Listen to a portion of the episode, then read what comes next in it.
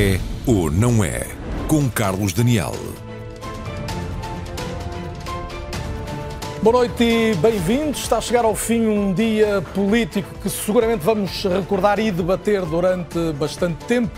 O dia em que se demitiu, depois de várias jornadas de controvérsia, o Ministro das Infraestruturas, João Galamba, mas também o dia em que o Primeiro-Ministro, António Costa, recusou esse pedido de demissão de João Galamba. E já agora, o dia em que o Presidente Marcelo Rebelo de Sousa fez questão de dizer que não concordava com esta decisão assumida hoje por António Costa. Há algumas respostas em relação a tudo o que se debatia ao longo dos últimos dias, das últimas horas, mas sobram essencialmente muitas perguntas para colocar esta noite aos analistas que são meus convidados convidados, a Leonete Botelho, desde logo, editora de política do Jornal Público, António Zé Teixeira, jornalista da RTP, também o Pedro Sousa Carvalho, jornalista e habitual comentador RTP, e Rosália Amorim, também comentador RTP, jornalista e diretora do Diário de Notícias. Bem-vindos todos.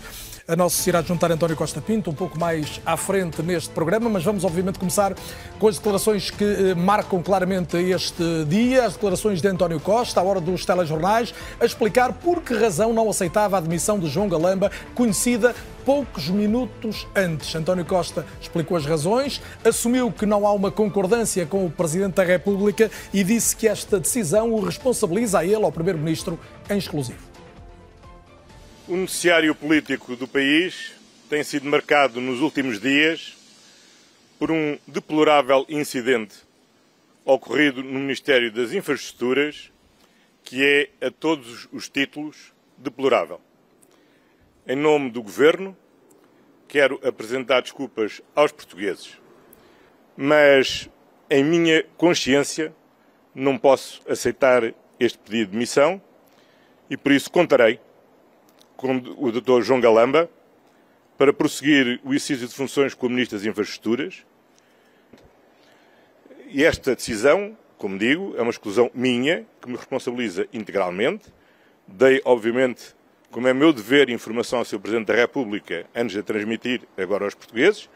O Sr. Presidente da República, eh, no exercício das suas funções, expressará ou não o entendimento que tem, eh, mas que, naturalmente, que eu respeito.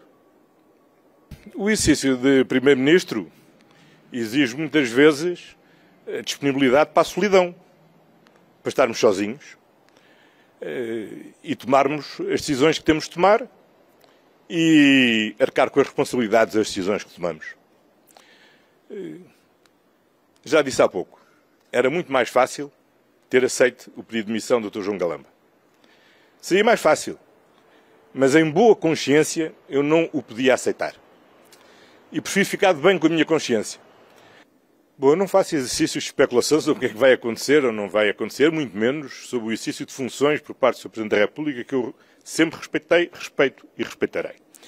Eh, quanto à duração desta legislatura, eh, ela resulta da escolha dos portugueses, eh, e de opções que o Sr. Presidente da República faça ou não faça em cada um dos, em cada um dos momentos.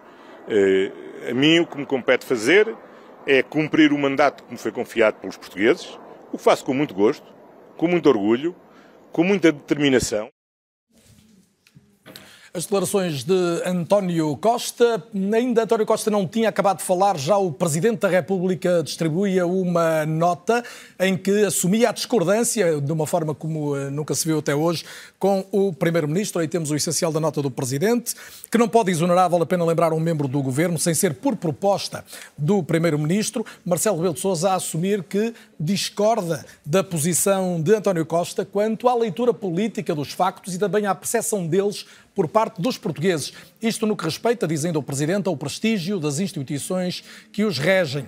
Marcelo Rebelo de Sousa diz que João Galamba se demitiu invocando razões de peso relacionadas com a percepção dos cidadãos quanto às instituições políticas e afirma ainda que António Costa, a quem competia encaminhar o pedido de demissão para Belém, entendeu não o fazer por uma questão de, consciência, apesar da situação que considerou, ou de uma situação que o próprio Primeiro-Ministro considerou deplorável. Esta nota foi divulgada, como disse ainda, o Primeiro-Ministro estava a terminar em declaração que fez ao país, seguida de resto de uma sessão de perguntas e respostas. Dou as boas-vindas mais uma vez aos meus convidados, bem-vindos todos. Leonete, posso começar por ti. Para já temos como pano de fundo, porventura, que resulta desta, desta longa jornada de avanços e recuos, uma clivagem, como nunca se viu, entre Belém e São Bento. É verdade, eu a única memória que tenho de uma demissão no governo não aceito, a última, é de facto a de Paulo Portas uh, como ministro uh, de, do governo de Passos Coelho e que Passos Coelho não aceitou a sua demissão. Uh, isso não foi, no entanto, Uh, com discordância do Presidente da República e, portanto, a situação a é... A famosa cena do irrevogável. Completamente diferente uh, e, portanto, acho que um, estamos aqui perante um conflito institucional sem memória, muito, muito grave, e penso que a nota do Presidente da República é muito cautelosa, mas não deixa de tocar nos pontos essenciais que podem levá-lo a conduzir um processo com vista à dissolução da Assembleia da República. Portanto, diria que está tudo aberto, incluindo a dissolução penso sim, do Parlamento? Penso que sim. Quando o Presidente fala no, eh, no prestígio das, das instituições, ele tem o cuidado de não falar no regular funcionamento das instituições, uh, ou seja, não uh, escancar a porta à dissolução, mas deixa-a deixa entreaberta e penso que este é o primeiro ato do Presidente da República e que necessariamente terá que uh, seguir-se alguma coisa, quanto mais não seja, a explicação do Presidente da República de como é que fica a situação institucional ao mais alto nível entre o Presidente da República e o Governo no passo seguinte, uma vez que Presidente da República considera que está em causa, à luz, uh, faz interpretação daquilo que os portugueses uh, estão, de como os portugueses estão a acompanhar esta situação e fala no prestígio das instituições. E, portanto, penso que sim, que neste momento está tudo em aberto. Rosália Amorim, se tivesses que colocar nos pratos de uma balança, estamos mais perto ou mais longe de uma crise política de facto? Nos pratos de uma balança estamos claramente mais perto de uma crise política. Realmente é uma situação nunca vista e o comunicado Sei, mostra... mais perto de acontecer do que de, de não acontecer. acontecer a crise política, é que fique claro, mais perto de acontecer. Mais perto que ontem estaremos seguramente. Sim, sem sentido. dúvida alguma. E realmente o comunicado de Marcelo Rebelo de Sousa, da Presidência da República, mostra o quão eh, zangado está com este tema. Portanto, eu creio que Marcelo foi sempre o defensor da estabilidade e continuava a ser o defensor dessa estabilidade por mais uh, algum tempo. Foi dando recados aqui e acolá ao Governo durante o fim de semana, por exemplo, mas pelos vistos António Costa fez ouvidos de mercador e, e, e no fundo, a forma como veio a público defender João Galamba é também um desafio, ele desafia o Presidente da República. Ele entra aqui num, num duelo, num desafio, não fazendo ouvidos uh, ou tomando boa nota dos recados de Marcelo e querendo, ao que parece, esticar a corda para ir para uma mas situação qual era de a alternativa de António Costa? Era também aceitar, no fundo, aquilo que já era a percepção pública que o Presidente o ia forçar a demitir um ministro ia forçar a admitir o ministro, mas António Costa poderia usar isso a seu favor, como legitimando e relegitimando o governo. No fundo, mostrando aos portugueses que deram maioria absoluta que tinha capacidade de recrutamento junto da sociedade civil, recrutamento de novos quadros, que tinha capacidade de inovação num governo que já está muito frágil e optou pelo seu contrário. O seu contrário, o que é que vai fazer? Vai mas fazer um desgaste. Ele pode fazer isso de outro momento, eu não queria estar sempre a interromper mas não poderá sim, fazer sim. isso, ele pode estar a guardar isso para outro momento.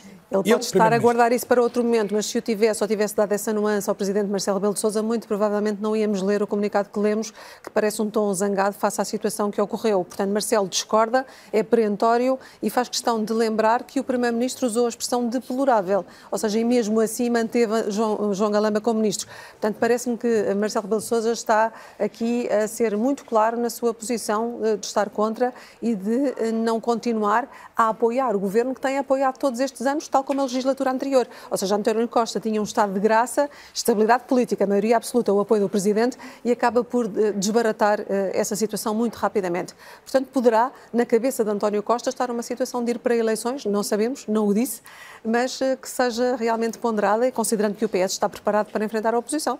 Pedro Sousa Carvalho, entre a espada e a parede, António Costa preferiu a espada, foi isto? Eh, não sei se a espada neste caso é mais agradável do que a parede, mas de qualquer maneira eu digo isto com o conforto de quem já o disse hoje à tarde, eh, antes disto acontecer, e quando estávamos todos convencidos de que Galamba, João Galamba ia-se embora, ou ia ser mandado embora, eu acho que a acontecer uma uh, demissão de João Galamba, ou seja, provocada pelo Primeiro-Ministro, seria uma decisão, e depois daquilo que ouvimos ontem à noite o Primeiro-Ministro dizer à RTP, seria uma decisão completamente... Provocada pelo Presidente da República, querias tu dizer agora, não? Não, não, ontem à noite a RTP... O, o, não dizias uma demissão de Galamba provocada pelo Primeiro-Ministro? Pelo Primeiro-Ministro, ou seja, se fosse o Primeiro-Ministro por iniciativa a mandar certo. a Galamba embora, se calhar disse Presidente da República, enganei-me, uh, parecia-me uma situação esquizofrénica. Porquê? Uh, porque ontem à noite na RTP ouvimos... Uh, o Primeiro-Ministro digamos, a, a, refutar ponto por ponto aquilo que eram as acusações feitas a João Galamba, nomeadamente a questão da demissão do seu adjunto. Ele foi claro a dizer que. Um, não havendo confiança, naturalmente, o adjunto tem de ser mandado embora. Uh, sobre a questão mais substancial aqui, que é se escondeu ou se não escondeu, ou se tentou esconder ou não tentou esconder informação à CPI, à Comissão de Inquérito, ele claramente uh, acredita naquilo que lhe foi contado por E a questão Galamba, do SIS também não responsabiliza... E a questão do SIS. Eu acho que nesta história, se calhar vou-te história aqui um bocadinho da, da, opinião talvez geral, mas eu acho que nesta história uh, a ideia que eu fico é que o Presidente da República, do meu ponto de vista, sai um bocadinho mal. Eu acho que o Presidente da República, claramente pela notícia ontem do Expresso, a dizer que o Presidente da República exigia a cabeça de João Galamba, e hoje com este comunicado que, que, que, que, que vocês já citavam, uh, no, no, site da Presidência, um, eu acho que não se pode pedir a cabeça do Ministro por razões subjetivas ou seja, por aquilo que Marcelo Rebelo Sousa chamou de percepção feita pelos portugueses. Pelo menos enquanto essa percepção não estiver consolidada em factos. Eu, quando... aí, há um, aí há um precedente que é o de Constância Urbano de Sousa depois eu, dos incêndios. Mas aí era completamente diferente. Eu, aí havia penso... factos, isso não, Sim, estou a tentar E não precisa ir tão longe, ou seja, eu quando penso nas demissões deste governo, que já são 11, nas saídas, eu quando penso, por exemplo, em Pedro Nuno Santos, há uma razão objetiva. Ou seja, de repente apareceu uma mensagem que ele afinal sabia. Há uma razão objetiva. Quando nós pensamos em Carla Alves, de repente, há uma história do marido, da ligação do marido, que nós não sabíamos, passamos a saber objetiva. Quando nós pensamos em Miguel Alves, de repente passou a ser constituído arguído, não era, há uma razão objetiva. Eh, quando pensamos até em Marta Temido, que mas saiu então, por decisão própria... Mas então, neste caso do João Galamba, a questão da reunião da ex-CEO da TAP não envolve factualmente o, o ainda ministro, e aparentemente vai continuar a ser das infraestruturas? Eu acho que há aqui dois, duas coisas completamente diferentes. Ou seja, há a avaliação deste caso que aconteceu uh, agora no feriado de 25 de Abril, que é este caso que envolve o adjunto, uh, sobre a nota ser divulgada ou não e sobre a acusação subjacente a toda esta polémica, que era a acusação de que João Galamba terá tentado esconder essas notas ao Parlamento. Isto é um caso. Depois há outra atuação de João Galamba nesta comissão de inquérito, que eu acho que ele não esteve bem, mas que também eu não acho que seja motivo de mandar o senhor embora. Que foi quando ele emitiu um comunicado uh, uh, para, para, as redações, no dia 6 de janeiro, a dizer que uh, a Presidente da TAP lhe tinha transmitido a informação Vontade de participar. de participar e ele, nesse comunicado do dia 6 de janeiro, ele não contou a história toda, que só foi contada no sábado, domingo exatamente. ou no sábado, em que ele diz que a iniciativa de convidar ou de sugerir que a Presidente da TAP fosse, fosse lá à, à tal reunião secreta, foi uma iniciativa do próprio uh, João Galamba. Portanto, aí eu acho que, obviamente, ele esteve mal. Já voltamos à, substância do caso, Leonete, ias só dizer alguma coisa? Ia dizer que, para mim, há um facto objetivo para a admissão de João Galamba, que é o facto de ele ter assumido, na conferência de imprensa que deu no sábado, que tinha o seu gabinete tinha contactado o SIS depois de ele próprio ter feito vários contactos dentro do, do, do, do governo uh, nesse sentido. E isto é um irregular e um ilegal e inconstitucional funcionamento, utilização de serviços de informações do Estado. E, portanto, para mim, apesar de agora uh, o Primeiro-Ministro ter dito que nenhum membro do governo chamou o SIS, ficou claro da conferência de imprensa de João Galamba que sim, ele. Já vamos voltar seguramente à questão do SIS, mas António José Teixeira, a... olhando de novo o grande cenário, nós estamos perante que realidade, sobretudo no que, no que vai resultar. De, de, bem, nada será como antes na relação Belém-São Bento, isso não será difícil vaticinar, digo eu. Sim, mas se me permitires, voltava um bocadinho atrás. Eu continuo às voltas com alguma coisa que não entendo. Quando é que João Galamba se demitiu? Isso é um dado objetivo. João Galamba pediu a demissão. Uhum. Eu não percebi ainda. Porque aquilo que à hora do telejornal o que só foi perto soubemos é que a primeira frase diz comunico que apresentei agora mesmo a demissão. Então, de que é que falaram de manhã? Ele não tinha motivos para apresentar a demissão quando falou com o Primeiro-Ministro de manhã? Então, eh, a demissão não esteve em cima da mesa durante as conversas da tarde com o Presidente da República? Eh, esta demissão, à hora de jantar, com este texto, com o Primeiro-Ministro a tomar posição pouco depois e o Presidente da República, o que é isto? Eu não percebi. Eh, eu, o, uh, timing não bate certo da, Eu percebo razões que são razões, não é para contrariar o Pedro, Percebo que são razões objetivas aquelas que eh, João Galamba invoca. Acho que até são bastante respeitáveis, mesmo as de natureza pessoal que ele próprio eh, coloca, eh, a tranquilidade institucional, uma série de, de, de, questões que ele acha que prejudicam o governo e, e apesar de estar de consciência tranquila em relação àquilo que fez e muitas das questões que foram levantadas. Mas eu não percebi quando é que João Galamba pediu admissão? Foi à noite? Foi de manhã? Entre a manhã e a noite aconteceu o quê? Bom, a única coisa objetiva que eu noto é que, ponderada que terá sido durante os últimos dias, a saída ou não saída, com sinais que vieram de Belém, no sentido de dizer que o Presidente da República achava que havia motivos para João Galamba sair, tornou de algum modo, autorizou que fossem tornados públicos. E, e tê-lo-á dito mesmo num, num telefonema a António Costa? e tê-lo-á dito a António Costa, porventura também, de novo, hoje, de viva voz, face a face.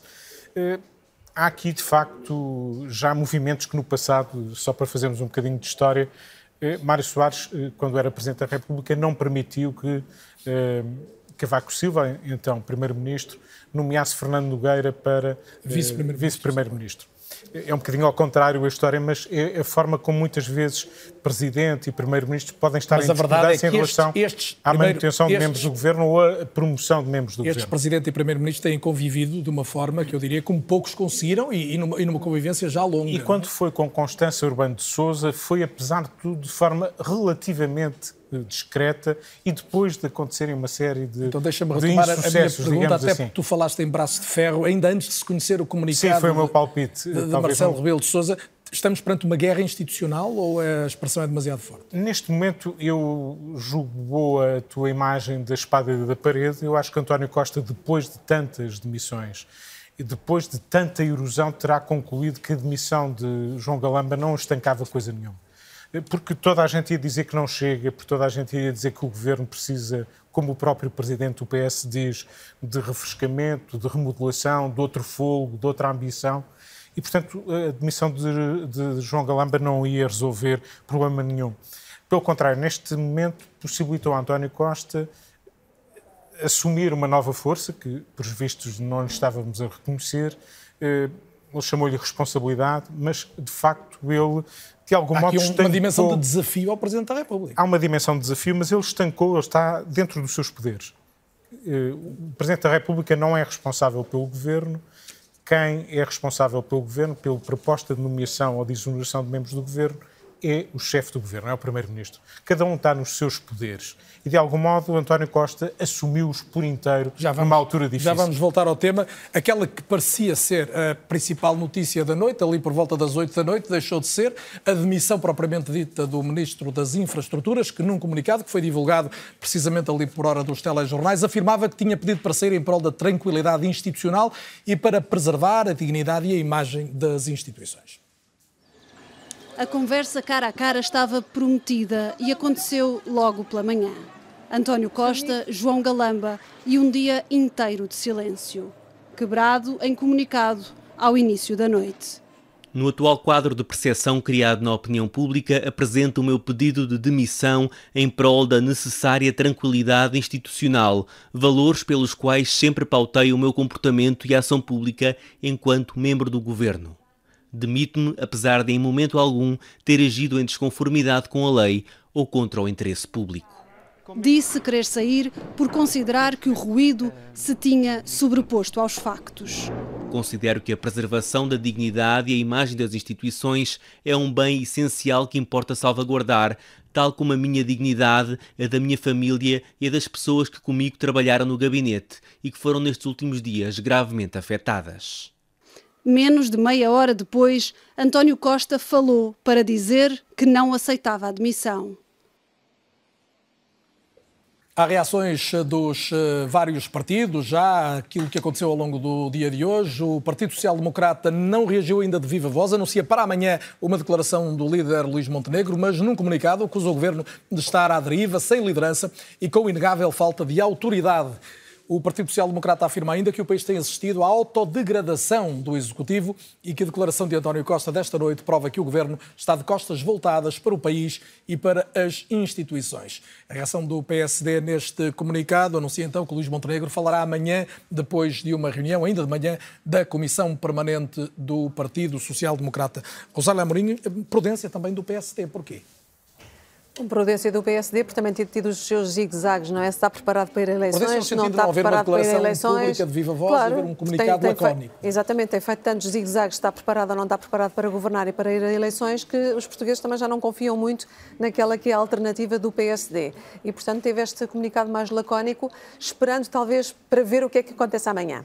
Amanhã, muito e um compasso de espera para ver se acontece mais alguma coisa exatamente, em Belém, designadamente? Muito, designadamente, e nomeadamente Marcelo Rebelo de Sousa, provavelmente amanhã fará alguma declaração, mesmo que não seja uma declaração de pompa e circunstância oficial, porque já fez um comunicado, mas certamente não vai resistir aos microfones dos jornalistas e vai dizer algo que possa ser importante para desatar o novelo que se segue. Porque também eh, o novelo que se segue vai ter que cair para um lado ou para o outro. Portanto, ou realmente Costa se reforça, o que não me parece. Aliás, António Costa Pinto, politólogo, usou aqui na RTP uma imagem interessante. Eh, no comentário desta tarde dizia qualquer coisa como António Costa está a perder várias vidas como num jogo online, num jogo de vídeo. E realmente ele tem vindo a perder vidas com estes casos e casinhos. E João Galamba é mais um caso, sendo que é mais grave, naturalmente. E, portanto, está aqui enlumbrando, num desgaste enlumbrando. Enquanto se desgasta, o PSD também vai cavalgando um bocadinho aqui esta oportunidade para ir crescendo junto do eleitorado. Se já é alternativa ou não, não vai ser fácil, tem o Chega e a IEL aqui a fazer marcação cerrada, como nós sabemos. Por outro lado, o PSD tem uma coisa a ajudá-lo, tem os socialistas como Carlos César, Alexandra Leitão, Vitalino Canas e João Soares, quatro, a pedir uma remodelação. Portanto, quatro pesos pesados do PS que estão a favor de uma remodelação e acham que é preciso refrescamento. Ora, isto é o melhor aliado do PSD.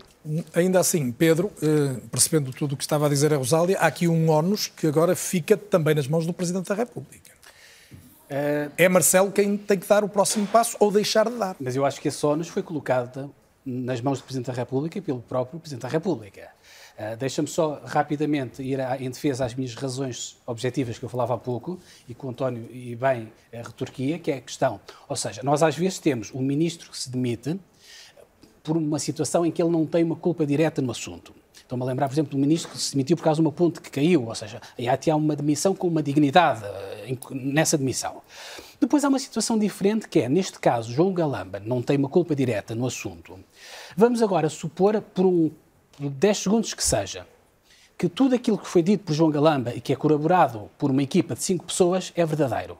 Ou seja, que esta pessoa realmente omitiu informação, que essa pessoa realmente levou o computador, não vou dizer roubar, mas levou o computador quando não podia levar, que essa pessoa mentiu quando lhe foi perguntar se tinha notas e disse que não tinha, e que essa pessoa realmente agrediu pessoas. Vamos supor por um, por um momento que isso realmente aconteceu nós podemos chegar ao ponto de dizer, bom, mesmo assim o João Galamba é culpado, porque foi João Galamba que o escolheu para ser adjunto. Mas aí já estamos a, a, a apertar a malha de, de, com uma fineza tão pequenina que, obviamente, não há nenhum governante que vá durar uh, uh, o final, até o final desta comissão de inquérito. resposta, em que é que foi o Presidente da República que colocou o ONU nele próprio? Não, eu acho que a partir do momento em que o Presidente da República coloca em causa a, a escolha do Primeiro-Ministro em, em, em, em, apostar na continuidade de João Galamba e o faz desta forma tão confrontacional, naturalmente, o que nós ficamos à espera, que é o que a Rosália estava a dizer, é que eventualmente amanhã ele venha dizer mais qualquer coisa. Agora, eu acho que nós não podemos estar banalizar esta ideia, sempre que acontece qualquer coisa eh, de eleições antecipadas, eh, como dizia aliás Manuel Alegre, quando é para acontecer tem que comunicar e aconteceu, não podemos estar a banalizar. E ainda por cima, a Rosália falava no PSD. Nós não nos podemos esquecer que o PSD, que nesta altura é o principal partido mais interessado em haver eleições, porque normalmente é o que reveza com o Partido Socialista, nós já tivemos duas moções de censura apresentadas no Parlamento, uma pelo Chega no ano passado e, e neste ano pela Iniciativa Liberal. O PSD, nessas duas moções de censura, absteve-se. Ou seja, o PSD achou que não era a altura de antecipar calendários. Porque chegou a dizer e foi que não desafiado, estava preparado para eleições, precisamente, foi, não é? Exatamente. E ele foi desafiado a apresentar ele próprio, ainda na semana passada ou duas semanas, uma moção de censura. E não apresentou.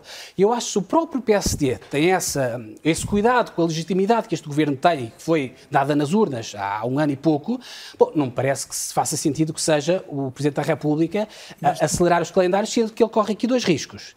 Um risco económico, que é o risco a economia, apesar de tudo, como ele reconhecia, está a correr relativamente bem. Pedro, e de repente, interromper, mas o tema é, esse, é Marcelo a querer acelerar o calendário ou Costa, porque se for Costa, hum. vai aproveitar a vulnerabilidade do PSD neste Exatamente. momento. E pode ser Costa a querer precisamente esticar a corda, como parece que é, para ir para eleições antecipadas. E Marcelo está zangado no comunicado que o António José Teixeira tem aqui em cima da mesa, precisamente porque este não seria o momento para o Luís Montenegro e para o PSD. Portanto, a atuação está Mas do lado de António fazer, Costa. Eu acho que estar a fazer eleições só para porque dá jeito a um determinado calculismo político, eu percebo o que estás a dizer, faz é um sentido. calculista também, não é? Exatamente, sim, mas eu acho, um ou seja, qualquer que seja o calculismo, seja do Marcelo, seja do PS ou seja do PSD, Costa, é um disparate autêntico. E só mesmo para terminar, eu acho que isto, a acontecer um cenário, eu não acredito, continuo a não acreditar, e discuti há pouco com a Elineta, um, que, que vai acontecer, uh, mas acontecer eu acho que é um risco grande a nível económico, não pelas razões óbvias, do governo estar, digamos, em gestão ou, ou, ou não estar em plenitude de funções,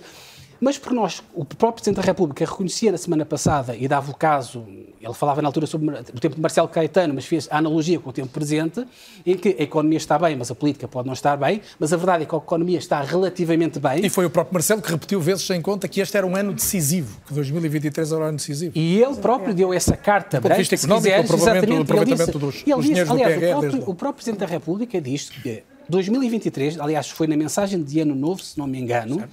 Que 2023 ia ser o ano decisivo, nomeadamente por causa do PRR, não se podia perder mais tempo. E foi ele que disse que se houvesse eleições, tal como ele disse em 2019, iam ser mais quatro meses perdidos de execução da bazuca europeia.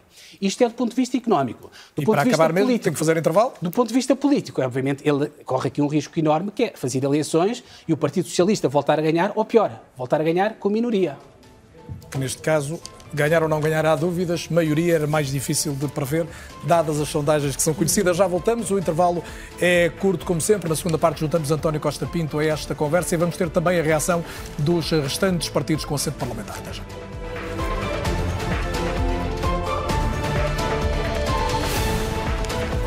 Boa noite e bem-vindos de volta. É ou não é? Sempre o grande debate nas noites de terça-feira no Canal 1 da RTP. Esta é uma terça-feira politicamente muito relevante, o dia em que António Costa recusou a demissão de João Galamba e em que o Presidente da República foi claro em dizer que está em desacordo com o Primeiro-Ministro. Até que ponto isto significa estarmos na antecâmara de uma crise política no país? É o que vamos voltar a debater nesta segunda parte, mas para já dou-lhe conta da reação da maior parte dos partidos. Na primeira parte do programa já tivemos o PSD num comunicado a lamentar a, situação, a criticar o governo e a anunciar uma declaração de Luís Montenegro para amanhã.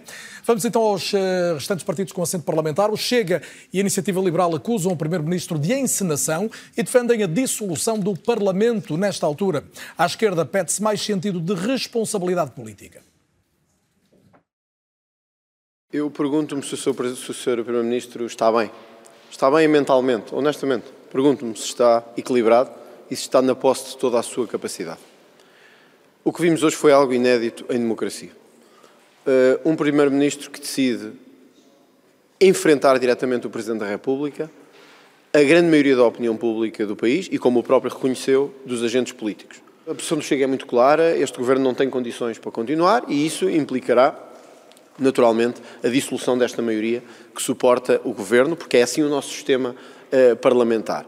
Aquilo a que estamos a assistir neste momento é, portanto, a uma encenação protagonizada pelo Primeiro-Ministro, com a consequência de desafiar a Presidência da República, constituindo, portanto, um incidente gravíssimo. Temos já um cenário de conflito institucional aberto. Aquilo que o Sr. Primeiro-Ministro quis fazer esta noite é uma humilhação pública do Sr. Presidente da República. Parece-me que a única maneira de repor a normalidade democrática, estamos perante o claro funcionamento irregular das instituições, é que haja uma dissolução do Parlamento. A questão essencial que está colocada ao nosso país não é a entrada ou a saída dos ministros do Governo ou dos secretários de Estado. A questão central é dar resposta aos problemas que afetam os trabalhadores, que afetam o povo e que afetam o nosso país. Estamos a falar da necessidade de aumentar salários, de aumentar as pensões, da necessidade de controlar e reduzir os preços de bens e serviços essenciais. Foi uma surpresa para todo o país ouvir hoje o Primeiro-Ministro de Portugal a fazer uma declaração solene sobre aquilo que foi uma coboiada do Ministério das Infraestruturas e não dizer uma palavra sobre os problemas políticos do Governo. É, eh, julgo eu, o sinal de uma absoluta degradação, ou se quiserem, é a maioria absoluta como ela própria. Aguardaremos o que terá a dizer o Sr. Presidente da República, o Bloco de Esquerda estará preparado para qualquer cenário. É com alguma preocupação que verificamos o impacto que isto possa ter uh, na credibilidade das instituições e do poder político. Se o Presidente da República decidir dissolver a Assembleia da República, o PAN cá estará pronto para trazer as soluções uh, e o trabalho que até aqui tem feito. Isto que se é descrito como episódios neste Ministério ou naquele Ministério são efeitos de uma falta de coordenação política ao nível da liderança do Governo, não é com bravatas que se combate o populismo, combate-se o populismo com abertura, com responsabilização, com sentido democrático, com mais presença no Parlamento, Declarações então dos vários partidos, já esta noite e depois de conhecida a decisão do Primeiro-Ministro de não aceitar a demissão de João Galamba.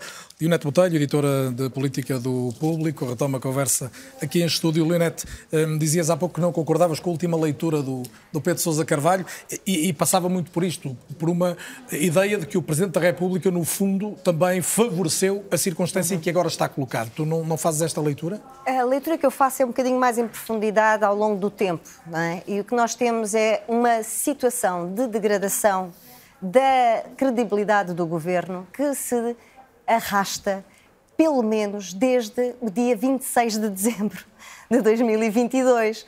E, portanto, a partir daí tem sido em catadupa as situações, os casos que não se podem chamar de casinhos, uh, tem sido de facto uma. Uh, constantemente contradições, uh, apanhados em falso, uh, com uma descoordenação absolutamente inenarrável do governo, isso é óbvio, e eu sinceramente esperava que houvesse aqui um golpe de asa porque acredito que António Costa é uma pessoa com muita imaginação política e esperava que dele algo uh, de mas novo e não o vejo. Mas conseguias enquadrar nesta altura, por exemplo, uma remodelação mais alargada, fazer da crise uma oportunidade para mexer profundamente no. Isso era possível num tão curto espaço de tempo sem ele resolver a questão Galamba?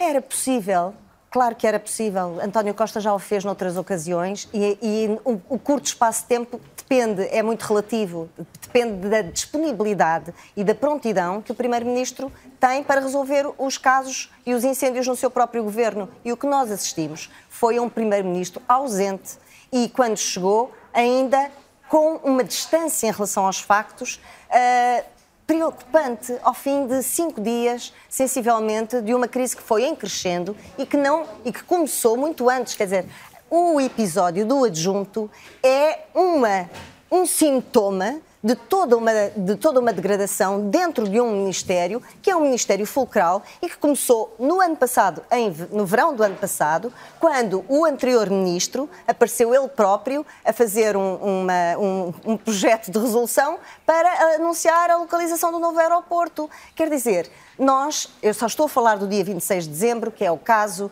quando é conhecido o caso Alexandre Reis, que Exato. motivou depois todo este, uh, todo este desenrolar dos acontecimentos, a Comissão Parlamentar de Inquérito, a audição. O próprio da, despedimento da, da CEO, CEO da, da TAP, que depois está na origem deste caso. A audição, que foi. Uh, uh, antecedida de duas reuniões, que também só se soube da segunda agora, na, neste episódio deste adjunto, e, portanto, quer dizer, nós estamos aqui, não há. Não o que é, é que um António episódio... Costa devia ter feito hoje? Aceitar a demissão de João Galamba e apresentar uma remodelação mais ampla? É Na minha perspectiva, António Costa peca há muito tempo, pelo menos desde o verão do ano passado, ou pelo menos desde a constituição deste governo, e, e o Presidente da República já o apontou, peca sobretudo por não ter um elemento forte de coordenação política no governo. Ele já não está nesse ponto de o fazer, ele tinha nos anteriores governos, colocou a Tiago eh, Antunes, obrigada, numa Secretaria, de, numa Secretaria de Estado, muito importante, no entanto, ficou sem ele próprio esse, esse, esse embalo, essa almofada política e, pelos vistos, um, um, António Mendonça Mendes, que agora estaria nesse lugar, não, também não está a conseguir coordenar politicamente o governo os ministérios, inclusive, é com esta questão do SIS, que eu acho, de facto, um facto gravíssimo. António José Teixeira, já vamos outra vez à questão do SIS, mas hum, seja qual for o prisma pelo qual olhamos para esta questão, estaríamos, digo eu, todos de acordo, se, se eu disser que António Costa faz aqui uma jogada de risco, desde logo o risco de ter João Galamba a, a ter que ir à Comissão Parlamentar de Inquérito sobre a TAP e a ter que assumir aqui uma série de circunstâncias e ser interpelado sobre muitas outras. Iria sempre, mesmo como ex-ministro. Essa garantia de que dois ex-ministros vão à Comissão de Inquérito existiria, e nesta feita a diferença é que este ministro ainda é ministro. Vamos ver até ao final da Comissão de Inquérito o que sucede ainda. E a primeira questão que eu aqui colocava, para não dramatizarmos em excesso a situação, é que o Presidente e o Primeiro-Ministro estão a atuar no âmbito dos seus poderes. O Primeiro-Ministro tem o poder de gerir o seu governo e pode ou não aceitar demissões de membros do seu governo. É uma responsabilidade, um poder que tem, que assumiu. Não estamos habituados a que isso aconteça, mas António Costa hoje deu, digamos, uma demonstração, fez uma demonstração da sua autoridade. Se isso, se essa responsabilidade que ele assumiu vai dar frutos, vai ser boa para o país, vai ser boa para o governo e para ele próprio, ainda estamos para ver. Mas eu julgo que ele tem muito presente uma sondagem que a Universidade Católica fez para a RTP e para o Jornal Público, que dizia duas coisas aparentemente contraditórias. A primeira era que a governação era má ou muito má. A maioria das pessoas dizia que era má ou muito má. Mas também dizia uma coisa que surpreendeu muita gente: é que o governo devia governar até ao fim.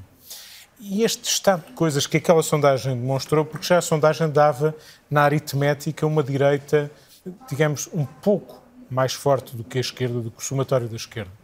Agora, há aqui um problema com a direita: é que a direita sem o Chega não pode faz não essa chegar. maioria. A direita sem o Chega, isto parece um trocadilho, mas eu acho que é um pouco isso. E esse também é um problema para o próprio Presidente da República Estás- quando ponderar algum cenário de dissolução. E eu não acredito, Eu ia primeiro, perguntar precisamente o que é que te parece, claro que tu não estás na cabeça do Presidente, Ninguém está, nós não é? adivinha, e no caso do, do, do Presidente da República Português, às vezes é mesmo difícil imaginar onde é que ele quer chegar. Bom, Mas eh, estás convencido de que ele deixará para último recurso a, a dissolução ou hoje ela está de facto mais perto no, no pensamento de Marcelo? o Presidente da República não gostou manifestamente que António Costa não tivesse aceitado a demissão de João Galama. Não gostou, expressou publicamente, está dito e foi muito rápido, aliás, a dizê-lo. E, portanto, essa discordância é pública, manifesta e, obviamente, em termos políticos, terá consequências. Talvez António Costa não tenha no Presidente da República o aliado que já teve. Mas eu julgo que também ele já tinha a percepção que isso já tinha mudado. Não era a mesma coisa do que aconteceu eh, na legislatura anterior. E, portanto, o que acontece a partir de agora é que António Costa, com este desafio também que fez ao Presidente da República, assumiu um risco e uma responsabilidade que pode virar-se contra ele. Ou ele está à altura de pôr ordem no seu governo, de o coordenar melhor. Até agora parece estar à altura de mostrar resultados económicos, sociais são mais difíceis eh, nesta altura, ou esta batalha pode ser perdida. Portanto, ele jogou, eh, digamos, a carta mais forte nesta altura. Vamos ver se é suficiente. Eu não acredito, pela percepção que tenho eh, daquilo que é o pensamento do Presidente da República, que Marcelo Rebelo de Sousa goste ou tenha propensão para dissolver a Assembleia. Ele dissolveu in extremis, o orçamento chumbou e não havia outra solução. Ele pressionou o suficiente para que eh, o orçamento não Passasse. chumbasse. Eh, aliás, ameaçou dissolver, convencido que essa ameaça Ajudaria a seria um travão à- ao chumbo do orçamento. Isso não aconteceu e foi obrigado a dissolver. Eh, Ele tem falado muito de dissolução, tem banalizado, aliás, a palavra dissolução, e esse também é uma limitação, é um entrave que ele tome essa decisão, pelo menos nos tempos mais próximos. Não acredito que o faça este ano, a menos que tudo. Nós estamos numa vertigem. E a vertigem, o tempo político está muito acelerado. E essa vertigem pode conduzir a situações que não para, imaginávamos. Para juntar o António Costa Pinto à conversa, até porque me deste uma deixa relevante. António Costa Pinto, boa noite e bem-vindo. Esperamos uns minutos para conseguir esta, esta ligação. Politólogo, comentador RTP. É um gosto tê-lo mais uma vez neste programa. Ah, António, já foi citado aqui esta noite a propósito das, das vidas que o Primeiro-Ministro foi gastando. Lembrava há pouco a Rosália Amorim de uma declaração do António Costa Pinto à tarde. Eu creio que perdemos a ligação. Definitivamente isto hoje não está fácil. O contacto com o eh, politólogo e comentador RTP. Estamos a tentar retomar esta ligação tão cedo quanto seja possível e diziam que até aproveitava uma, uma deixa tu, António. Deixa, se, deixa, eu, se a, a, deixa tem a ver com os poderes presidenciais e, e a questão do poder da palavra, que é um dos mais lembrados. É verdade, e esse poder da palavra tinha sido suficiente para atingir alguns efeitos. Desta vez não foi o poder da palavra de Marcelo Rebelo de Sousa. E isso, obviamente, não é algo que um homem com a estatura de Marcelo Rebelo de Sousa encaixe com facilidade. Os discursos do 25 de Abril já tinham deixado de entender isso mesmo, basta olhar ou reler aquilo que foi o discurso de Augusto Santos Silva, hoje em Kiev, e que voltou a relembrar uh, aquilo que disse no dia 25 de Abril. Mas quer-me parecer, eh, antes de mais, que António Costa tem também desafios internos no partido. Ele tinha um timing, o timing é o final desta comissão de inquérito. Ele já o tinha dito, que havia que retirar consequências políticas daquilo que se, uh, uh, sejam as conclusões da Comissão de Inquérito. E para João Galamba, essas consequências políticas também lhe podem bater à porta. Portanto, vamos ver até lá. António Costa não. Este timing é tudo o que não lhe interessava. Ele quererá vamos ver se isso é verdade, arrumar melhor a casa, vamos ver se vai... Nessa altura. Nessa altura, e agora ele não resolvia nada. decisão, porque... Rosália... A generalidade dos comentadores, só para, para re, re, re, finalizar, o problema não são os comentadores, ao contrário do que o Primeiro-Ministro disse, obviamente ele deu jeito hoje de dizer nem sequer os restantes agentes políticos. O problema é aquilo que ele tem eh, ao seu lado. O problema é que tem um partido ansioso. O problema é que o país vai estando embrulhado em casos que o próprio governo vai criando mais já, do que as oposições. E isso é que é o grande problema. As soluções que António Costa pode encontrar, eh, Rosália, já, já volto a ti, até porque agora penso que sim, que vamos poder ouvir o António Costa Pinto. António, boa noite e bem-vindo. Lembrava há pouco que um dos principais poderes que são sempre lembrados em relação ao Presidente da República, antes da, da bomba atómica, que se volta a colocar, bem, definitivamente isto hoje está enguiçado, há um problema com a internet, seguramente no local onde está o António Costa Pinto, vamos ter que continuar aqui e testar bem antes da nova tentativa. Eh, Rosália, dizia eu, há, há, há um poder que é a bomba atómica, já o colocamos aqui em cima da mesa, aliás, tem sido recorrentemente colocado ao longo das últimas semanas, até que ponto é que a erosão da palavra do Presidente, que fala muitas vezes, acaba por enfraquecer também essa, essa, essa palavra, ao ponto do Primeiro-Ministro, desta altura, ter dito não vou por aí, vou por outro caminho? É verdade, por um lado enfraquece o facto de falar tantas vezes à comunicação social e em todos os momentos, eh, isso retira poder à palavra. Mas também é preciso ter noção que a magistratura de influência de um presidente que não tem poder executivo, porque Portugal vive num sistema semipresidencialista, essa magistratura de influência tem um limite. E esse limite é quando chega perto do poder executivo e aí a palavra é do governo. E, portanto, o limite da magistratura de influência até tem sido muito alargado para Marcelo Rebelo de Sousa, que conseguiu, com a sua popularidade, com a sua retórica, com a sua capacidade de chegar à população, alargá-lo o mais possível, mas também tem um limite. E, portanto, o limite ficou claro hoje naquilo que António Costa decidiu, sem precisar do amém de Marcelo Rebelo de Sousa. Num esticar de corda, é verdade. Por outro lado, ficou claro que não tem vontade de remodelar. E eu estava a lembrar-me de uma frase de Alexandre Leitão. Achas que não tem vontade ou quer que, que isso aconteça mais tarde? Ou quer noutro timing, porque Alexandre Leitão, eh, que foi governante de António Costa, dizia é preciso fazer alguma coisa com uma remodelação só não vale a pena, é preciso mudar os perfis das pessoas recrutadas e fazer um reset. Poderia António Costa não estar preparado para fazer o reset, o tal ligar hoje. e desligar, hoje, e também não ter ainda os perfis de que precisa para o novo governo. Mas, por outro lado, há aqui uma dicotomia, porque dá a sensação que António Costa foi fazendo aqui um bocadinho de espécie de abraço de urso a todos os adversários dentro do PS que iam ganhando força. Pedro Nuno Santos foi o caso, está afastado. Fernando Medina também, seria um futuro, uh, ou poderá ser, um futuro líder do, do, do, Partido Socialista, que também está ali amarrado em, em, numa situação nas finanças frágil. Uh, e, portanto, esse abraço de urso e o facto de um, António Costa se rodear apenas de políticos e dentro do PS e afastar, por exemplo, pessoas como Pedro Cisa Vieira, faz com que também não tenha essa capacidade de recrutamento e não tenha essa capacidade de chegar mais longe na qualidade das pessoas que precisa ter à sua volta. Há bocadinho a Leonete falava da falta do Tiago Antunes, creio que foi a Leonete. Falta-lhe realmente coordenação política, mas falta-lhe também ministros com experiência profissional fora da política, com noção do mundo empresarial, com uh, mais mundo para além daquilo que é o mundo do lar do rato do PS. Pedro, muita gente tem falado que precisa ver, eh, outros lembrado que saiu António Santos, eh, Augusto Santos Silva, que saiu José António Vieira da Silva, enfim. Falta maturidade política a este governo? Ou tem faltado? Bom, não sei, depende das pastas. Haverá com certeza pastas que sim, haverá pastas com certeza que não, e que aliás em ministros estão a desempenhar bastante bem o trabalho, outros nem tanto. Agora, eu acho que nós sempre que temos um problema, é um bocadinho como a história da aspirina, nós sempre temos um problema, a, a solução é uma remodelação. Em vez de resolver o problema, ir à origem do problema, não, é a remodelação. Temos uma dor de cabeça, aspirina. Partimos uma perna, uma aspirina. Mas neste caso ainda não houve uma remodelação de verdade. Não, neste, houve, houve uma remodelação em dezembro, saídas. há quatro Sim. meses. O João Galamba entrou há quatro meses. Aliás, eu não sei se vocês se lembram que há uma, em dezembro... Há uma demissão depende de Nuno Santos, não há uma remodelação por vontade do Primeiro-Ministro, três ou quatro ministérios, é mais nesse sentido que Sim, mas também estamos com um ano de governo, não é normal que não tenha havido. Certo. Eu até acredito... Mas é o que se pede agora. E esta é ideia da aspirina é até incorporada pelos, pelos, pelos próprios partidos, ou seja, no, que estão no governo neste caso, que eles acham que a remodelação uma forma de fazer uma espécie de extensão do prazo de validade e é provável que António Costa esteja preparado para fazer isso, eventualmente no final da Comissão de Inquérito da TAP, ou eventualmente mais perto das europeias, onde terá um impacto positivo, se calhar um bocadinho Uma maior. Rosália já lembrou, deixa-me só dizer mais isto, Pedro, são destacados socialistas que desde logo reclamam que, que, que o Primeiro-Ministro aproveite para tão, mais, mais cedo que tarde fazer isso. Sim. Uh, sobre... sobre um, ah, eu estava a tentar-me lembrar da, da remodelação de, de dezembro, em que ele, na altura, ele foi muito criticado por escolher uma, a chamada prata da casa, e a expressão prata da casa foi utilizada por Marcelo Rebelo de Sousa, e, e, qual é que é a justificação que ele deu na altura?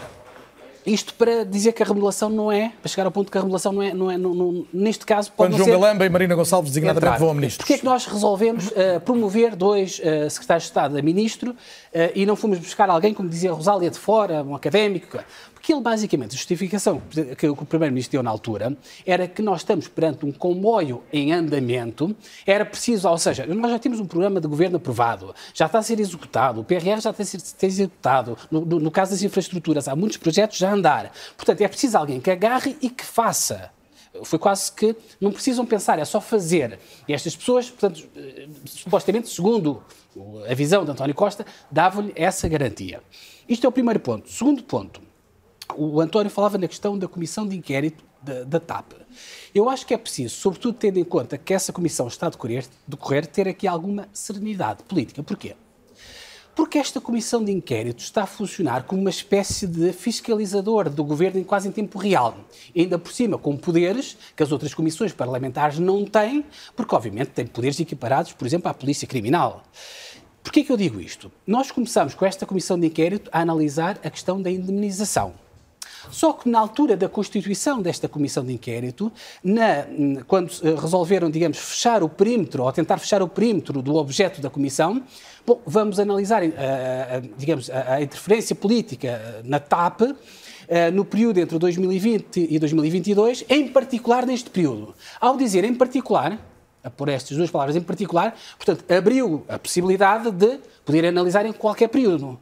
E então, Concretamente, nós, de repente, ir até à, à, privatização e à renacionalização. Voltaram atrás para a privatização e agora estão a voltar à frente, que é, agora, de repente, passamos da indemnização, o caso passou a ser a análise da reunião secreta.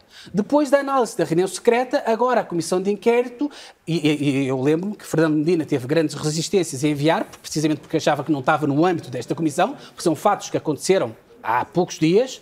Uh, depois, agora, depois da, da, da, reunião secreta, agora a comissão de inquérito vai analisar o roubo do computador e se o SIS podia ou não ter atuado. Ou seja, nós temos aqui uma comissão de inquérito a funcionar como uma, um fiscalizador em tempo real. Eu não estou a dizer que não deve ser o escrutínio. Eu estou a dizer é o contrário. Eu estou a dizer é que é preciso ter muita serenidade, porque, como dizia o António, a Rosália, portanto, vão ser ouvidos mais ministros, uh, ainda vai ser ouvido Pedro Nuno Santos, que ainda não falou, vai ser ouvido Hugo Mendes, portanto, ainda veio aqui... Agora este ex-adjunto exonerado. E, ou seja, nós não podemos ir atrás de cada notícia e mandar o ministro embora ou fazer uma remodelação. Ou seja, é preciso ter serenidade e depois chegar ao final Esta e ter as, inquérito, as consequências. Pedro, já não é a gestão da política da TAP, é a gestão do governo em si próprio. Aquilo que, em que está transformado é, É nós isso, é estamos a ver é exatamente como é que o governo funciona nos bastidores.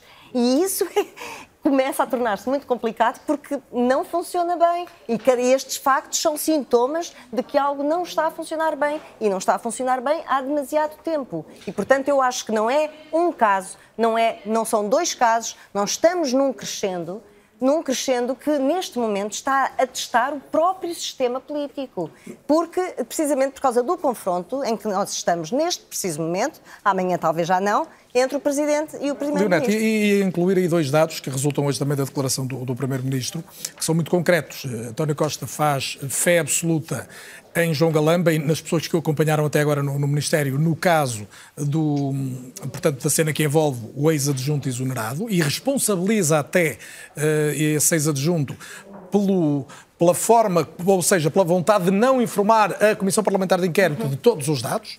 E depois, em relação ao SIS, também garante que a atuação do, do eh, Ministro foi absolutamente irrepreensível, do Ministro e do Governo como um todo. Eu peço desculpa, eh, não quero eh, minimizar as declarações do Primeiro-Ministro, mas às tantas eu estava a ouvi-lo dizer.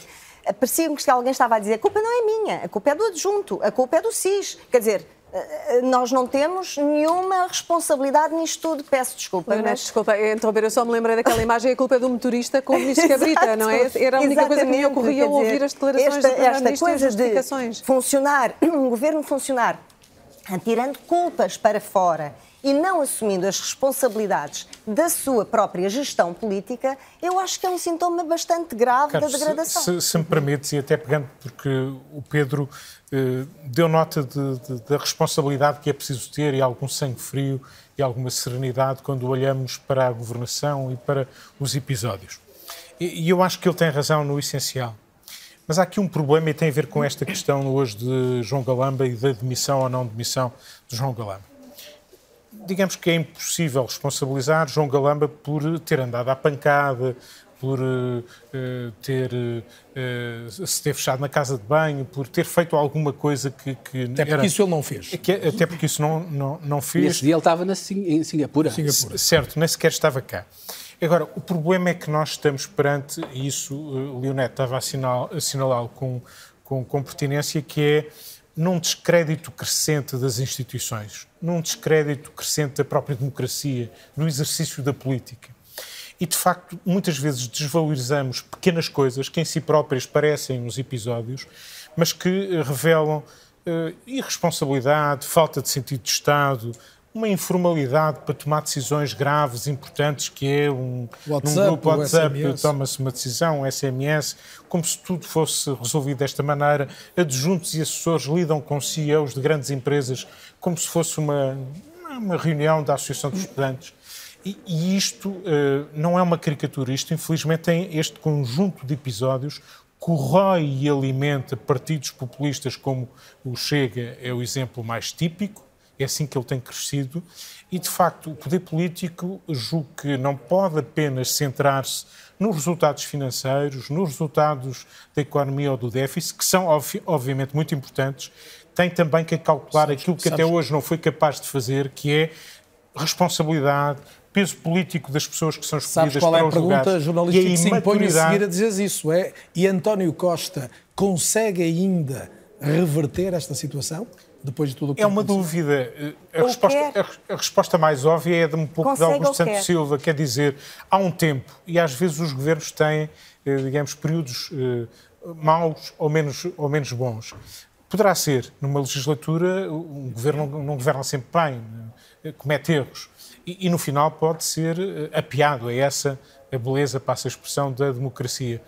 O problema é que nós não podemos esperar tempo demais que o governo cimente, sobretudo em termos de atitude, de responsabilidade, de exemplo, de cautela, de, de- de zelo, de, de- Ah, ah, ah. de dar peso Eu- às questões que são importantes e que têm que ser assumidas. Esta é uma por última oportunidade têm- para António Costa nesse sentido?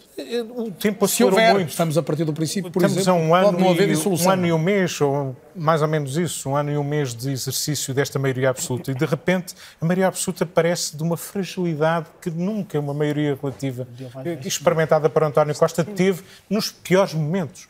E de facto é bom que o Primeiro-Ministro se convença de que as pequenas coisas que podem parecer substantivamente pequenas, elas estão a fazer muito dano ao sistema político e à democracia e à percepção que as pessoas têm dos nossos representantes.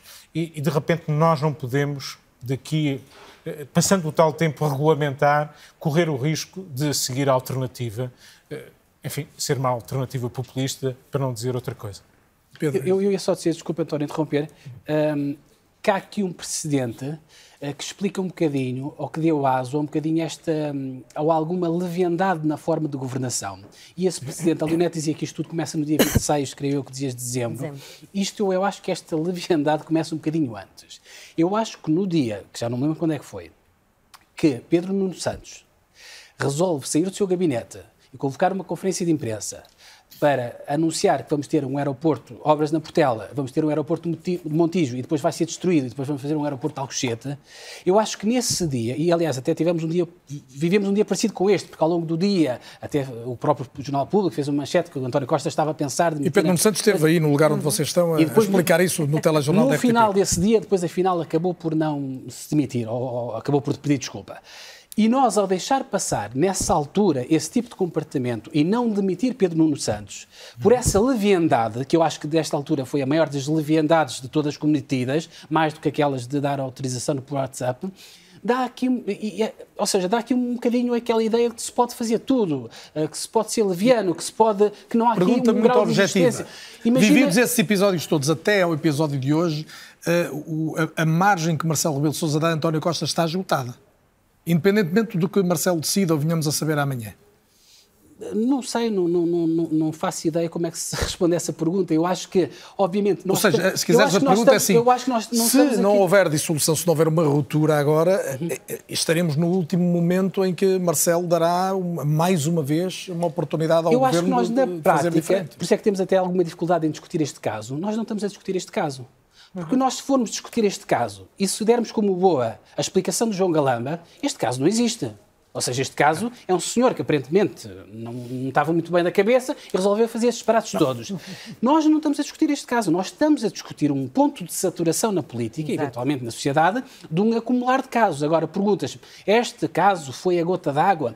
Eu acho que seria triste que fosse este caso a ser a gota d'água, que fizesse transbordar o copo. Acho que tinha que ser um caso como eu volto outra vez às razões objetivas, um bocadinho mais sólido do ponto de vista de substância. Agora, acho que mais dia ou mais dia, ou menos dia, continuando esta sucessão de casos e casinhos, eh, que já vinham, aliás, antes do dia 26 de dezembro, porque 26 de dezembro é o início da novela TAP, mas antes da novela TAP já houve a novela de Carlos Alves, já houve a, a, a novela... Eu, eu falo do... de Marcelo, e se me permites eh, até colocar no ar uma, uma declaração do Presidente da República de Janeiro, que é precisamente a seguir, quando lembravas há pouco, ao momento em que João Galamba e também Marina Gonçalves na habitação são promovidos a ministros, e claramente em relação a João Galamba, eh, Marcelo Rebelo de Sousa tem uma declaração em que responsabiliza desde logo o Primeiro-Ministro pelo que viesse a correr bem ou mal nessa nomeação. Vamos eh, recordar.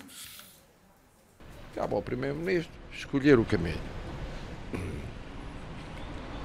ou escolhe o caminho de aproveitar uma situação desta para inovar, para mudar, ou para continuar e mexer o mínimo possível. Escolheu a, sua, escolheu a segunda via, é o Primeiro-Ministro a escolher e, naturalmente, ao escolher, eh, conforme os resultados, assim isso será um sucesso ou não será. Isso cairá em cima do, do Governo e do Primeiro-Ministro. Esta declaração é de janeiro, mas Leonete diz muito sobre o momento que estamos a viver. Diz, mas eu gostava de voltar um bocadinho ao dia de hoje, porque eu, eu penso que há ainda muito para perceber o que é que aconteceu ao longo do dia de hoje.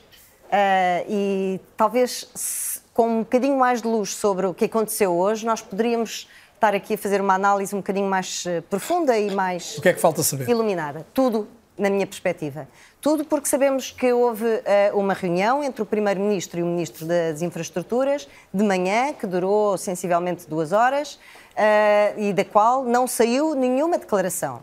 Sabemos que a seguir o Primeiro-Ministro reuniu com o núcleo duro do Governo, e não do PS, com o núcleo duro do Governo, com quatro ministros ligados à, à presidência do Conselho de Ministros e à articulação do Governo. Mariana Vieira da Silva, Fernando Medina, Pedro Adão e Silva e Eduardo Cordeiro. Sabemos que não sabemos nada sobre o que é que foi pensado nessa reunião. Sabemos que, que, o Presidente da República já tinha colocado a fasquia muito alta e já tinha feito saber que. As, e, aliás, ele disse-nos de viva voz, uh, à sua maneira, que as coisas vão acontecendo e vão sendo tratadas até que se sabe que são tratadas. E, portanto, ele estava a prever um caminho que em marcelês poderia ser e seria necessariamente a remodelação. Aliás, uh, o Expresso noticiou que, que, estava à espera da remodelação. sabemos que Houve depois uma conversa, depois da conversa do Primeiro-Ministro com o seu núcleo duro do governo, que durou uma hora e 45 minutos entre o Primeiro-Ministro e o Presidente da República, e sabemos que depois de tudo isto, e quando se esperava alguma comunicação, aquilo que sai primeiro é o comunicado de, do Ministro João Galamba a, a dizer demissão. que se demite, 15 minutos depois o Primeiro-Ministro a dizer a defender o seu ministro a dizer que não aceita a admissão, a usar a palavra consciência muitas vezes, e eu penso que esta não, não a usa por acaso. Eu penso que essa consciência deve remeter para todo o cálculo que foi feito ao longo do dia pelo próprio Primeiro-Ministro e pelo seu núcleo duro sobre todas as consequências que poderiam advir da, das decisões que fossem sendo tomadas. Sabia António Costa, como não podia deixar de saber, que estava a travar um braço de ferro com o Presidente da República. Sabia que, depois de ter dito o que disse e, portanto, à hora de jantar... Para, fez isto tudo para? Fez isto tudo para se colocar no centro do xadrez político e, e se mostrar com uma, uma imagem de força, como disse o António José Teixeira, e muito bem. Agora, não é a última palavra. Eu não uh, consigo imaginar que a história acaba assim, porque o Presidente da República vai ter que dizer o que é que tem a dizer sobre todo o prestígio das instituições que está em causa e sobre a leitura que no seu comunicado diz. Vou ouvir agora a leitura do António Costa Pinto, Muito vai bem. ser por uma via alternativa, não conseguimos a, a ligação por uh, videochamada, mas vai por linha telefónica, assim se fez a informação durante muito tempo. Uh, António, agora em definitivo, boa noite, não falhará o som pelo menos. Um, estamos, no seu ponto de vista, mais perto do que alguma vez tivemos nesta legislatura de tornar possível a ideia de dissolução, que foi muitas vezes repetida, mas que parecia distante? Eh, eu diria sim e não. Vamos ver eh, três coisas que eu gostava de sublinhar. Em primeiro lugar, não há dúvida nenhuma que eh, António Costa surpreendeu a sociedade portuguesa, eventualmente o Presidente da República, eventualmente até eh, o Ministro, porque eh, não é apenas por ter recusado a admissão, é porque a democracia portuguesa tinha-se habituado, com altos e baixos, ao tema da responsabilidade política, não é? Recordemos em segundos uh, atos relativamente gratuitos que levaram à admissão de ministros, desde alguma atitude no Parlamento, uma anedota em Évora a propósito de um problema de, de saúde. Estou a dar exemplos passados sem estar a citar agora os, os Mas eu posso dizer os nomes, até... Manuel Pinho, Carlos Borrego. Não... É? Exatamente, ou até, evidentemente, uma bem mais dramática, não é verdade, de um ex-ministro socialista já falecido a propósito do acidente da ponte entre, entre Rios. Porquê? Porque eh, João Galamba enfrentou, de uma forma ou de outra, um problema típico de responsabilidade política, não é? Ou seja, o ministro tem que ser responsável por esta dinâmica de estranha de conflituosidade no interior do seu próprio do seu próprio gabinete, mesmo que ele não seja o responsável direto deste drama no interior do seu próprio gabinete. E, portanto, isto representa que, no caso de António Costa, outras razões provavelmente se sobrepuseram àquilo que seria a reação natural dele noutras circunstâncias. E é justamente por isso que eu gostava de salientar também o segundo elemento, que é a relação do triângulo governo, Presidente da República Comissão de Inquérito. Porquê? Porque esta Comissão de Inquérito, temos que reconhecer, esta Comissão de Inquérito, por vezes até involuntariamente, sendo natural que obviamente os partidos dele representados ativem politicamente todas as dimensões, evidentemente, de crítica ao, ao, governo, não é verdade? Porque se trata de um governo de maioria absoluta. Todos os restantes partidos da Comissão de Interna são, no fundamental, partidos de, de oposição. Mas repare-se, esta Comissão de Inquérito tem sido o espelho mais evidente da falta de coordenação governamental, da falta enfim, daquilo que, aliás, eh, todos reconhecemos que era uma das características dos governos em geral e do governo de António Costa em particular, nomeadamente após o início da geringonça. Ou seja, coordenação de comunicação, centralização da decisão do Primeiro-Ministro. Aparentemente, tudo isto, esta comissão de inquérito, é como um espelho das indecisões uh, ministras com experiência de uh, política, evidentemente já, da ministra Vieira da Silva, digamos, anda à volta do conceito de parecer, aparecer, não aparecer, afinal o parecer era muito mais coisas que um parecer. ou seja, esta comissão de inquérito tem revelado justamente António, a fragilidade da decisão governamental. Vou-lhe pedir para olhar o, pela, pela, perspectiva do, do Presidente da República, uma vez que, e dizíamos aqui há pouco, uh, cita-se sempre o, a magistratura de influência, muito relacionada com o poder da palavra. Eu diria que depois do que se viveu nos últimos dias e, em particular, nas últimas horas, as palavras do Presidente já não terão um efeito eh, assim tão grande. Eh, a, a utilização da, da, chamada bomba atómica, o recurso à dissolução, é a única coisa que resta a Marcelo Rebelo de Sousa nesta altura, se quiser de facto censurar esta decisão de António Costa com a qual não concorda? Eu diria que sim. O Presidente da República habituou a sociedade portuguesa a uma intervenção constante e tem utilizado muito, uh, justamente nas últimas semanas, o debate em torno da dissolução. E eu creio que esta decisão de António Costa de manter justamente uh, o ministro é um desafio, digamos assim, ao Presidente da República. Neste sentido, não vou fazer mais concessões formais ou informais, muitas vezes, às sugestões do Presidente da República e vou afirmar a autoridade do Governo e do Primeiro-Ministro. Ou dissolve ou não dissolve, mas, de facto, eh, eh, e termino aqui muito rapidamente, como é um governo de maioria absoluta, não há, em princípio, comissão de inquérito ao Parlamento que o possa derrubar, ele está nas mãos do Presidente da República, sabe isso e justamente por isso elevou o patamar, finalmente, de autonomia, eventual tensão entre Governo e Presidente da República. António Costa Pinto, agradeço muito a leitura que trouxe também ao É ou Não É. Até breve e muito obrigado. Uh, Rosália Amorim, um, a pergunta que sobra depois disto é a quem é que aproveita um cenário de eleições antecipadas e eh, está relacionado até que ponto há alternativa ou não há, que também o Presidente tem falado sucessivamente de haver, ou na maior parte das vezes não haver ainda uma alternativa sólida. Uma vez que ficamos com a percepção que não há uma alternativa sólida neste momento, por causa das sondagens e por tudo o que já se disse aqui, eh, eu creio que uma remodelação permitiria ganhar tempo para umas eleições antecipadas em que todos pudessem estar melhor preparados. Não foi esse o cenário que se colocou em cima da mesa, não houve remodelação, pelo menos para já. Uh, amanhã é outro dia, mas, uh, portanto, não se ganhou esse tempo dessa eleição antecipada. Para já, uh, havendo essa hipótese em cima da mesa, no imediato e não mais adiante, depois de uma remodelação, quem é que poderá ganhar? Quem há pouco o António J. Teixeira enumerou. Portanto, o Chega claramente seria um dos partidos, ou o partido que mais poderia Isso cavalgar... inibirá o Presidente da República de avançar Mais poderia cavalgar esta onda. Claramente inibirá o, o, Presidente da República de avançar com esta solução, porque o Presidente da República não quer uma geringonça à direita com o Chega, não é?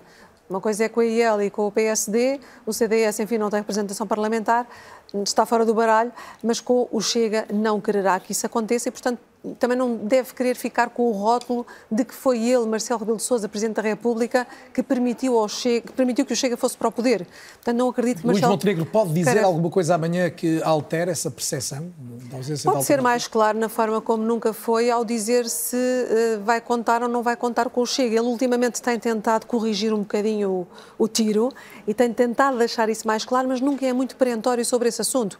Portanto, se vier dizer que fará uma aliança com a IEL, mas que não contará com o Chega, provavelmente ganhará as supostas intenções de voto.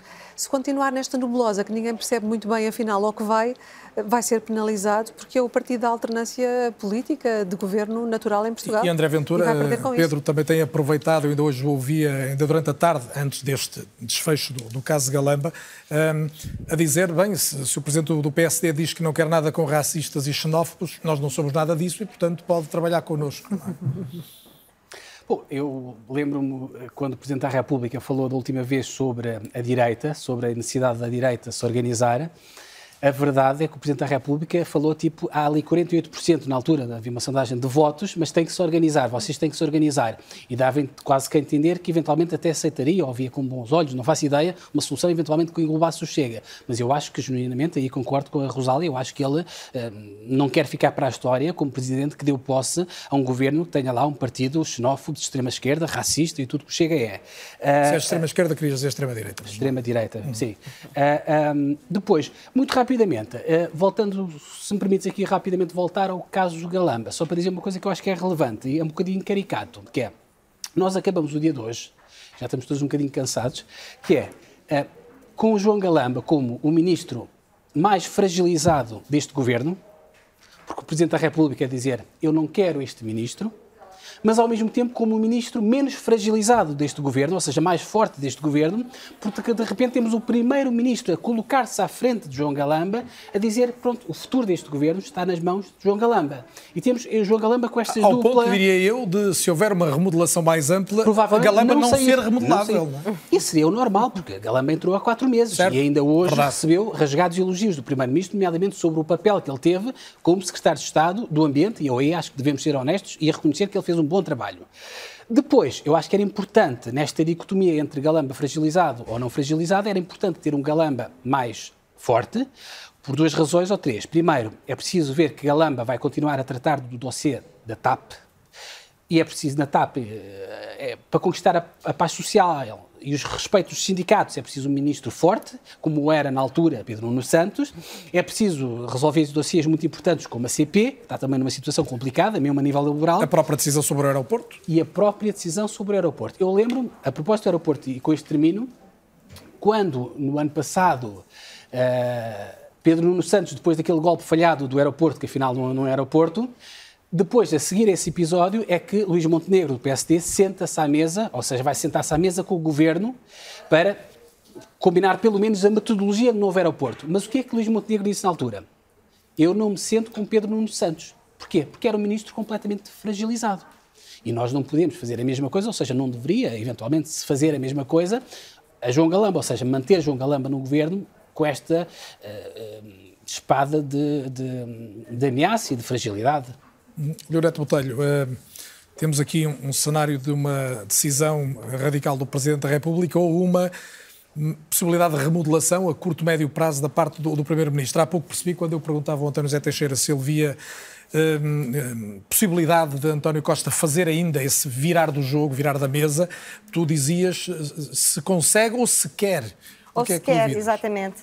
Um, eu tenho algumas dúvidas de que. Tu não achas que chegado a este ponto, com esta fragilidade, eu, eu, que ele tentará pelo menos isso? Tenho poucas dúvidas de que hoje, ao longo do dia, o Primeiro-Ministro ponderou todos os cenários. Todos os cenários, porque ele sabia que ia entrar em conflito com o Presidente da República. E, portanto, seguramente, ao tomar aquela decisão em consciência, que em consciência sabe que se houver, uh, se a decisão for essa, de dissolução, que ele é, em consciência está preparado e quer, e quer essa solução. Eu tenho dúvidas que o Primeiro-Ministro queira, neste momento, fazer essa remodelação que nós temos vindo a falar. Porque teve oportunidade para o fazer em março do ano passado, quando tomou posse, teve oportunidade para fazer ao longo... Tu, tu vives nos meandros da política penso, há muitos anos. Quando Carlos César vem falar as do vidas do Primeiro-Ministro estão-se a acabar. Mas Aquela acreditas... metáfora, as sete vidas está, estão-se a acabar e eu tenho dúvidas que o Primeiro-Ministro. Mas Carlos César, por exemplo, não falou articulado com o Primeiro-Ministro? Não...